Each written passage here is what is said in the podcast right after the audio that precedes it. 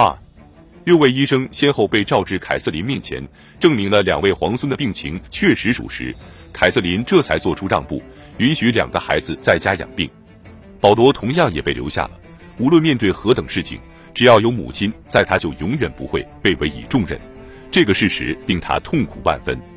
一七八七年元旦，凯瑟琳在东宫见到了外交使团，随后他们一行人便驱车前往皇村。一月七日这一天，阳光灿烂，空气凛冽。上午十一点，凯瑟琳率领第一批车队离开了皇村。十四辆宽敞舒适的马车被架在宽大的滑橇上，这样马车就变成了雪橇车。上路时，凯瑟琳让在任的男宠亚历山大、马莫诺夫、列夫、纳雷什金、伊凡、舒瓦洛夫和一名女官陪他同乘一辆能容纳六个人的马车。所有的人都裹着柔软的毛皮，熊皮垂落在膝头。各国大使、朝廷重臣、政府官员和女皇的亲随乘坐着其他几辆雪橇车。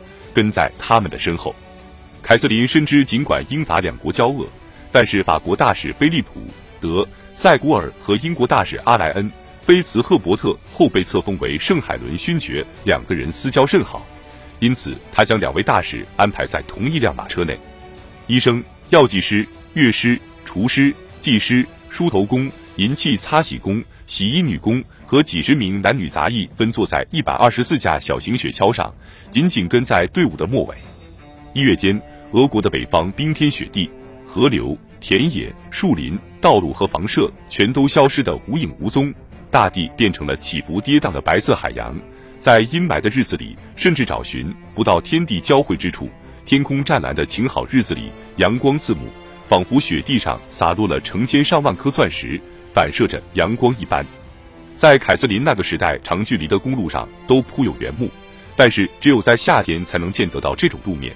一到冬天，路面便覆盖上了一层光溜溜的冰雪，雪橇能够以惊人的速度滑行。凯瑟琳一行有时候甚至能在一天内跑完一百英里地。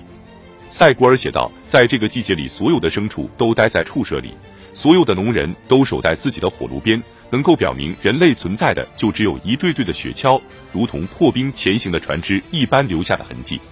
在这个世界里，北方的白昼每日不超过六小时。即便如此，凯瑟琳还是不会为此而停下脚步。启程后的第一天下午三点，夜幕便降临了。然而，篝火和熊熊燃烧的火把继续照亮着旅程。出行并不会改变凯瑟琳的日常作息，她还是一如既往的在六点起床，喝咖啡。然后便独自一人处理两个钟头的公务，有时候书记官或大臣们也会同他一起工作。上午八点，他将密友叫来，同自己一道享用早餐。九点，他登上马车，开始继续赶路。下午两点，车队会为午餐逗留一个小时，随后便又重新上路了。在天色变黑很久之后，即傍晚七点，他才允许车队停下脚步，准备休息。但他自己很少会感到疲乏，总是继续工作一会儿。要不就是同朋友们聊天、打牌，或者找找其他的乐子，直到晚上十点。车队一路飞驰在雪野上，在此期间，为了丰富话题和增加乐趣，凯瑟琳不停地更换着车厢内的旅伴，常常用塞古尔和菲茨赫伯特替换掉纳雷什金和舒瓦洛夫。最受他欢迎的是塞古尔，这位大使精明老道，头脑敏捷，颇具讲故事的天赋。塞古尔的话总是能逗得女皇哈哈大笑。不过有一次，他意识到女皇的忍耐也是有限度的。一天在路上时，我坐在他的对面，他示意我讲我自己编的小故事。他在旅伴面前的亲切随和，他的开朗，年轻男宠也陪在一旁，再加上他同伏尔泰和狄德罗的通信，想到这些，我就以为放肆的爱情故事不会令他感到震惊。于是我讲了一个公认为有伤风化的故事，但至少巴黎的淑女们都能接受它。结果，我惊讶的看到，原本笑嘻嘻的旅伴突然恢复了女皇陛下的神情，冷不丁的用毫不相干的问题打断了我，就这样改变了话题。过了几分钟，为了让他知道我已经领悟到了教训，我便开始恳求他听一听另外一个截然不同的故事。对于第二个故事，他则听得津津有味。在斯莫棱斯克，由于大面积的雪堆，加之马莫诺夫的喉咙突然发热肿痛。凯瑟琳一行被耽搁了四天，守候在克里米亚的波将金写信催促凯瑟琳在这里草场已经绿意丛生，我想很快就要到百花齐放的时节了。一月二十九日，车队抵达了坐落在高高的第聂伯河西岸的基辅。凯瑟琳只是于四十三年前陪伴伊丽莎白女皇访问过这座城市，当时迎接十五岁女大公的是隆隆作响的礼炮和浑厚响亮的钟声。这一次，波将金为每一位大使都专门安排了一套装修精美的豪宅或公馆，仆人等候在房间里，上好的美酒堆放在酒窖里。夜晚，宾客们做着游戏，听着音乐，或者翩翩起舞。凯瑟琳总是同塞古尔和马穆诺夫玩着惠斯特牌。波将金也从克里米亚赶到了基辅。一开始，他躲开众人，远离他亲手创造的这一切欢乐。他告诉大家，在四旬节的斋期，自己更愿意同修道士待在一起，而非朝臣和外国使节。为此，他选择了著名的石窟修道院，完全在河岸上方的山岩上开凿出来的佩彻尔斯克修道院。在迷宫般的洞窟和低矮逼仄的隧道里，七十三具圣徒的尸体。被安放在敞开的壁龛中，若有人从旁经过时，完全可以伸手摸到这些干尸。了解波江金脾气的凯瑟琳提醒众人：倘若看到亲王像头怒气冲冲的狼，那你们最好躲远点。亲王的这种举动来源于他内心的焦虑。负责监管此番巡游对他而言任重如山，而且最艰巨的部分尚未开始。除了波江金，另有一位游客也在基辅加入了女皇一行，即查理。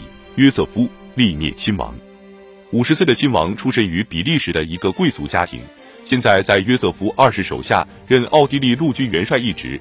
从维也纳远道赶来的他，受到了女皇的欢迎。这位见多识广的西欧客人，同伏尔泰和玛丽·安托瓦内特保持着无拘无束的书信往来。他是一个机智诙谐、富于智慧、老于世故、愤世嫉俗、多愁善感，同时又谨言慎行的人。处理问题时游刃有余，他同众多君主和亲王交好，对同辈友善仁爱，受到下级的拥戴。他能让所有的人都感到轻松自在。凯瑟琳的邀请令他感到喜悦。后来，他曾将女皇称为同时代最伟大的天才。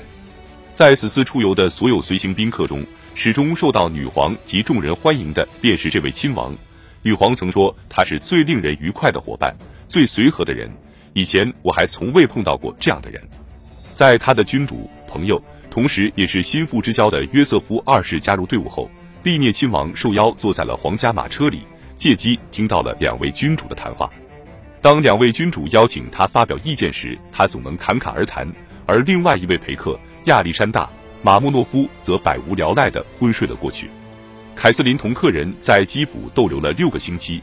随后，一行人便乘坐着专为此次出游建造的大型帆船，开始了在第聂伯河段的行程。四月二十二日，隆隆作响的炮声宣布冰面开裂。中午时分，女皇及众宾客分别搭乘上七艘装饰华丽、设施齐全的罗马式帆船，船身均被涂成红色和金色，船体两侧还绘制了俄国皇室的双英文章。凯瑟琳所乘坐的船被命名为第聂伯河。船上配备有悬挂着金色和猩红色锦缎帘帐的卧室、起居室、书房、小型音乐厅和餐厅各一间，以及配有吊顶的甲板，专供他在呼吸新鲜空气的时候不会受到阳光的暴晒。